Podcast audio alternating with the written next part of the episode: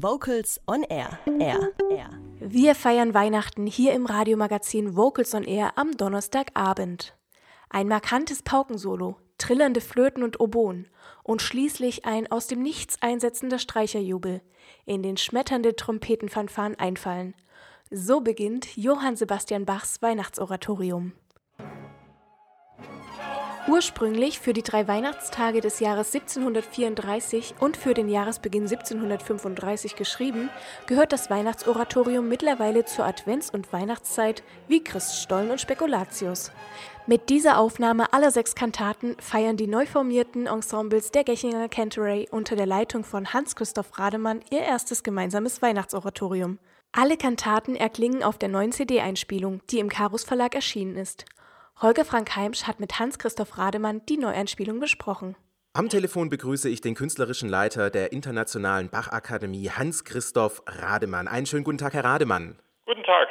Herr Rademann, das Weihnachtsoratorium von Johann Sebastian Bach. Für alle diejenigen, die dieses Werk noch nicht kennen, wie ist das Weihnachtsoratorium von Johann Sebastian Bach entstanden?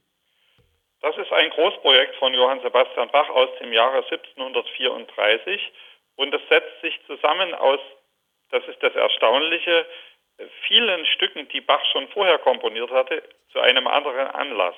Und er hat da ganz qualitätvolle Stücke zusammengestellt zu einem großen Zyklus über sechs einzelne Kantaten. Und die wurden äh, begonnen aufzuführen am ersten Weihnachtsfeiertag 1734 und wurden dann äh, aufgeführt bis in den Januar hinein 1735 und zwar an einzelnen Tagen, an sechs unterschiedlichen Terminen. Aber sie sind zyklisch verbunden und so ist es eben ein Gesamtwerk entstanden, das man heute auch an einem Abend aufführt oder zumindest teilweise an einem Abend aufführen kann. Warum hat denn dieses Werk bis heute nichts an seiner Strahlkraft verloren?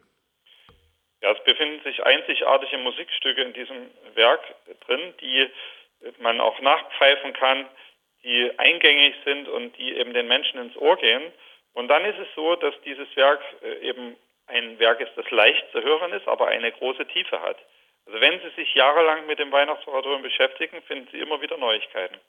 Also ich darf dieses Weihnachtsoratorium beispielsweise auch fast jedes zweite Jahr einmal singen, angefangen in der Knabenchorzeit, jetzt als Männerstimme im Männerchor. Es ist jedes Mal ein ganz besonderes Erlebnis und begeistert mich jedes Mal aufs Neue.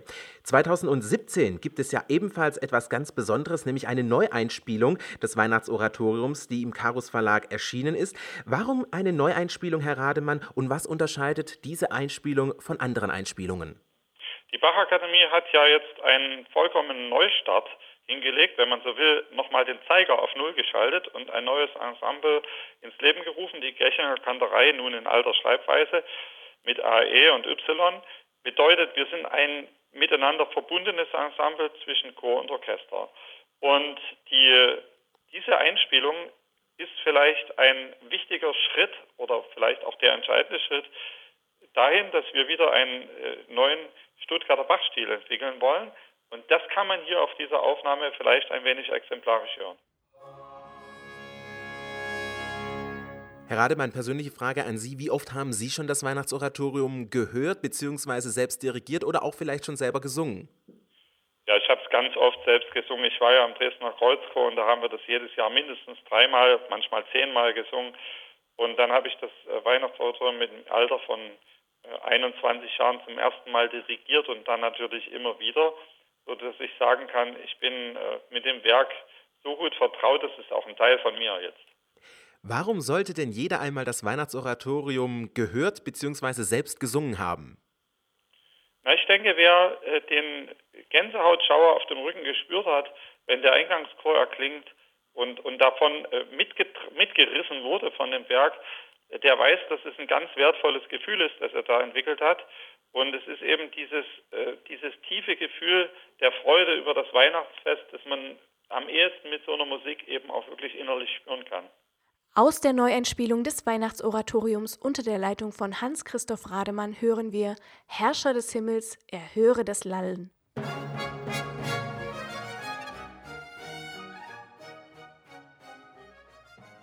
Kurze Frage, warum singst du denn im Chor? Weil ich Freude habe am Singen, weil ich Freude habe an der Gruppe Menschen, die sind nämlich ganz besonders in diesem Chor. Und weil man selbst, wenn man total geschafft aus einem Meeting-Tag kommt, am Dienstagabend dann gut gelaunt nach Hause geht. Vocals on Air. So klingt Chormusik.